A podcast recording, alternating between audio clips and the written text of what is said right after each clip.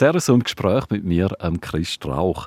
Oktoberzeit ist ja auch Erntezeit äh, von Safran und jetzt fragen wir euch, was hat das mit Graubünden zu tun? Ganz einfach, auch in Graubünden wird Safran abpflanzt und geerntet. Eines der teuersten Gewürze der Welt. Zum Beispiel hier in Sagoin, wo ich heute bin, da werden Safran, Krokus abpflanzt und spannend. Dahinter steckt kein Bündner, sondern der Urs Durer und seine Frau Sandra. Sie kommen aus dem Kanton Schweiz und ich darf heute hier bei dir sein. Vielen Dank, Urs. Freut mich, schön bist du gekommen eben da schon alles ein bisschen am Blühen auf dem Safranfeld. Wie genau sieht es aus? Wo sind wir eigentlich? Ja, im Herbst ist es immer so, pff, man ist völlig, völlig so wie auf Nadeln. Ähm, langsam kommt, äh, kommt Safrangras zum Boden aus. Man weiß dann wirklich noch nicht, gibt es eine gute Ernte, gibt es eine schlechte. Ich sage immer, Safran ist ein Diva. Es gibt manchmal Löcher im Feld, wo man sich nicht erklären kann. Und dann ist man einfach so gespannt auf die, auf die erste Blüte. Wenn es endlich losgeht und man dann irgendwie die ganze Luft draußen ist und so, äh, man hat dann die Ernte und den Erfolg. Safran ist ein Diva. Das ist ein schönes Zitat. Ja, Safran ist, glaube ich, wirklich ein Diva. Ähm, meine Frau und ich sagen das immer wieder. Ich glaube, andere Safran-Produzenten auch.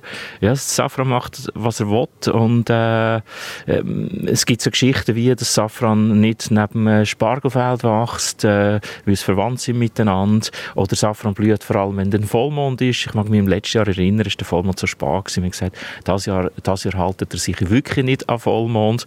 Und wo dann der Vollmond gekommen ist, hat Schwupps gemacht und der Safran ist da gewesen. Wie sagt man eigentlich bei uns Safranbauern, der Safran ist reif? Ja, der Safran blüht. Sagen Sie, so reif wird er ja nicht, weil er blüht. Und der Safran entsteht eigentlich erst aus Trocknen. Das ist noch ein bisschen komisch. Äh, wenn er frisch ist, hat er mehr so einen Geschmack nach Rosen, nach Honig. Sehr blumig. Und erst durch einen chemischen Prozess beim, beim Trocknen entsteht dann wirklich das Safranaroma, so wie wir es können. Aber eigentlich bist du ja kein Bauer, oder? Sondern der Vorsteher, Amt für Wirtschaft im Kanton Schweiz ja, eigentlich äh, hast du im richtigen Leben mehr mit Wirtschaft als mit Landwirtschaft zu tun. Das ist richtig und äh, es ist ein schöner Job, den ich habe, äh, Vorsteher vom Amt für Wirtschaft, äh, wo ich eigentlich rund um die Tour mache, auch wenn ich in der Ferien da oben bin, habe ich den Laptop immer dabei. Aber ich bin eigentlich auf dem Bauernhof aufgewachsen. Äh, mein Vater hatte einen kleinen Bauernhof gehabt und für mich ist eigentlich der Bezug zur Natur, zum Boden immer wichtig gewesen. Und es ist eine unglaublich schöne Abwechslung und inspiriert mich auch, wenn ich auf dem Safranfeld bin, auf Gedanken zu kommen, die auch im Job wieder können umgesetzt werden Und es ist wirklich so eine, so eine Symbiose, die da entsteht zwischen äh, Büroarbeit, mit dem Laptop unterwegs sein, zu Firmen gehen, mit Firmen, Firmen helfen, wenn sie Probleme hat, ihnen helfen, die zu lösen, äh, Dienstleister zu sein und dann in der, in der Freizeit zusammen mit der Frau äh, dann auf dem Safranfeld sein und hier zu arbeiten. Wie bist du eigentlich jetzt da hingekommen? Wie bist du auf das Haus, das du gepostet hast und auf das Feld, das du hast, wie hast du das können erwerben Ja, ich sage immer, ich komme aus Obwalden und äh, Surselva tönt ja fast so ein bisschen ähnlich wie Obwalden. Äh, nein, wir haben vor x Jahren uns mal ein bisschen umgeschaut, gibt es irgendwo ein Ferienhaus und mir hat einfach Surselva hat mich angezogen, ich weiß nicht wieso. Und dann hat meine Frau mal das Inserat gesehen und dann sind wir es wirklich extrem spontan anschauen und sind vor dem Haus gestanden und haben zueinander gesagt, wow, das ist es.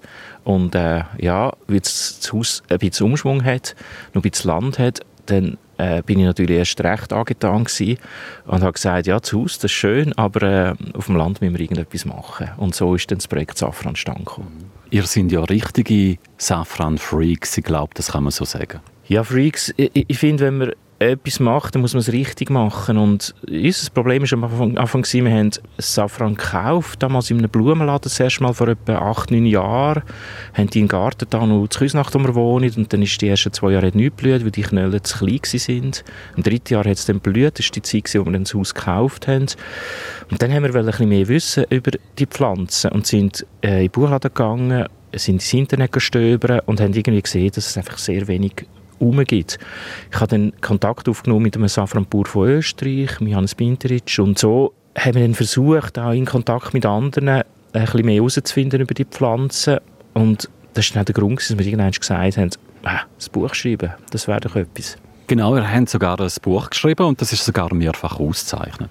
Ja, vor zwei Jahren haben wir gesagt, jetzt haben wir so viel Wissen angeeignet und auch so viel uns austauscht, auch mit den Bündner Safranbauern, hervorragender Austausch. Und da muss ich sagen, wir sind einfach aufgenommen worden da, nicht als Konkurrenten, sondern wir, gehen da, wir sind schon zusammen an, an, einem Altmarkt gewesen, wo wir miteinander einen gemeinsamen Stand betrieben haben und miteinander unsere Produkte gemeinsam verkauft haben. Und das ist auch schön da oben, wie wir aufgenommen worden sind und ja, wir haben dann gesagt, so viel Wissen, das wir uns angeeignet haben und es gibt immer noch irgendwie kein Buch und kein Nachschlagewerk, wo man das alles findet und ähm, es wäre doch gut, wenn wir das Wissen dann irgendwie an der anderen könnte zur Verfügung stellen. Und so ist das Buchprojekt eigentlich entstanden. Und du versorgst jetzt ganz Sagoin mit Safran? Nein, das, so ist das nicht, aber äh, halb Sagoin kommt uns helfen während der Safranernte und das ist wunderschön. Es kommen viele Leute vom Dorf kommen uns helfen, beim Setzen, beim Pflanzen, beim Jäten, beim Ernten vom Safran und für uns ist das ein bisschen ein Integrationsprojekt. Wir haben so extrem schnell die Leute kennengelernt und haben viele gute Freundschaften geschlossen und sind nicht irgendwie als, als Zweitwohner Wohnungsbesitzer da oben einfach irgendwo äh, und haben Mauern ums Haus herum und haben keinen Kontakt, sondern es ist extrem schön, wenn wir aufkommen, da geht es manchmal 10 Minuten und dann sehen wir den Ersten und dann heisst es, kommst du einen Kaffee nehmen und dann, dann plaudern wir miteinander, wir gehen jassen mit Leuten da oben. Äh, ja, es ist wirklich schön hier in Sagoin. Redet man eigentlich bei der Ernte von Gramm oder von Kilo? Äh, von Blüten. Äh, man träumt von Kilo. von einem? ja, genau. Das, das, äh, das ist für uns absolut unrealistisch. Für uns, meine Frau Sandra schafft 80 Prozent, ich schaffe 100, 120, 140 und ähm, wir sind happy, wenn wir zwischen 2 und 350 Gramm Safran haben. Das ist das, was wir irgendwie mögen machen. Alles andere geht gar nicht. Und, und wir müssen auch irgendwo sehen, wo unsere Grenzen sind und es muss nach wie vor ein Hobby bleiben. Es muss äh, eine Ergänzung sein zum Job. Es darf nicht so sein, dass man plötzlich irgendwie sagt, ja, wir machen irgendetwas nur eine halbpatzig, sondern ich sage, die Zeit da, die muss so schön sein, dass wir auch wieder irgendwie auch mehr Lust im Job haben und äh, dass wirklich eine Symbiose ist miteinander. Jetzt eben von Job bist du äh, Vorsteher vom Amt für Wirtschaft im Kanton Schweiz. Wie wirtschaftlich ist eigentlich der Anbau von Safran? Bei uns leider überhaupt nicht, wenn wir das so sehen wollen. Also es ist nicht möglich, es gibt kein es gibt kaum einen Safranproduzent in der Schweiz, der davon leben kann. Weil das Problem ist halt, ab dem Moment, wo einfach die Menge gross wird, die man muss haben zum Überleben, dann muss man Leute anstellen und dann geht es einfach nicht mehr auf. Ähm, insofern sage ich aber, Safran kann für die Landwirtschaft durchaus eine Ergänzung sein. Also vor allem nach hinten raus im Jahr, wenn langsam sage jetzt auch Milchwirtschaft oder Graswirtschaft vorbei ist, Getreideabbau vorbei ist, kann es durchaus eine Ergänzung sein, dass man dort noch ein paar Franken verdienen mit dem Safran, neben anderen Produkten. Aber es ist nicht eine Tätigkeit, die man fulltime-mässig machen kann, sonst würde es vermutlich schon viele machen.